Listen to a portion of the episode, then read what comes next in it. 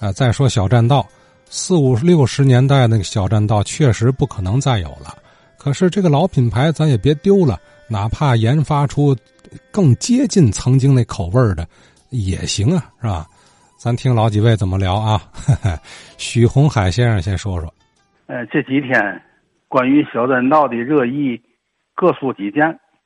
我个人呢，谈一谈那个我粗浅的看法。比较赞同杨十三杨先生的看法。优良的呃品种啊，必须得有适宜它生长的土壤水质。我举个例子，我呀，在这个一九六三年到一九六四年期间，曾经在北京房山县工作过一段时间。那个地方啊，它有一个长沟和半壁店地区。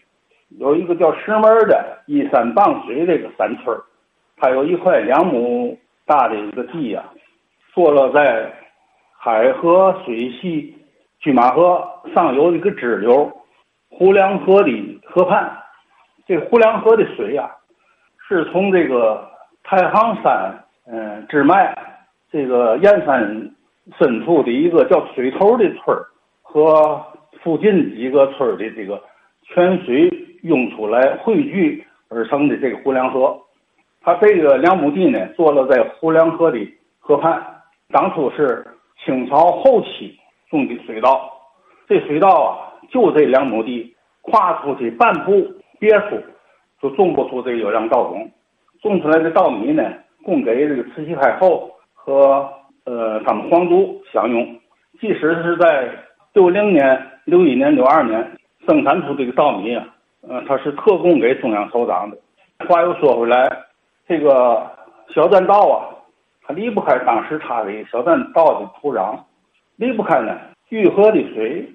不光是小站地区、京南区，甚至于西青区，玉河两岸，你像那个小园、大园、前园、大济南、杨庄子、赵庄子、卞庄子，是大岔口、小岔口，以至于到西边的曹庄子、王庄子。都是在玉河两岸，他曾经也生产过优质的稻米。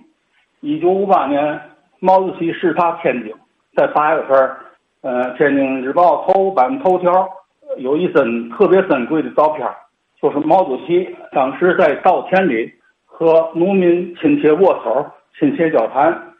那就是在西青区的赵庄子地区，他当时啊生产那个水稻也是优质水稻。但是它不叫小栈道，那个稻米啊，当时焖出饭来是全院子飘香，晶莹剔透，每一颗米粒都像珍珠一样透亮，哎，油油的，就是即使不吃菜，也能吃下几碗饭去，香甜可口。还有一个水质问题，就说西青区的这个青麻叶这个白菜，有大核桃纹、小核桃纹，那时候的白菜那小核桃纹。是大核桃纹适合做馅儿，小核桃纹呢，开过就烂，而且带着甜口。可是呢，由于种种原因，玉河呢断流了，玉河沿线就再也生产不出那个优质的稻米。而且这个白菜呢，虽然也出小核桃纹、大核桃纹，但是没有过去的那光彩的时刻了。这稻米也是一样，离开了优质的水，种种不出来。所以这小栈道。再想回到过去很难了。好啊，许宏海先生他这个观点也代表一派啊，这一派就是说没了没戏，就是这个老玉河水是最重要啊，还有土壤啊，土壤呢好像他的意思就是不仅限于小站了啊，其他地儿也挺好。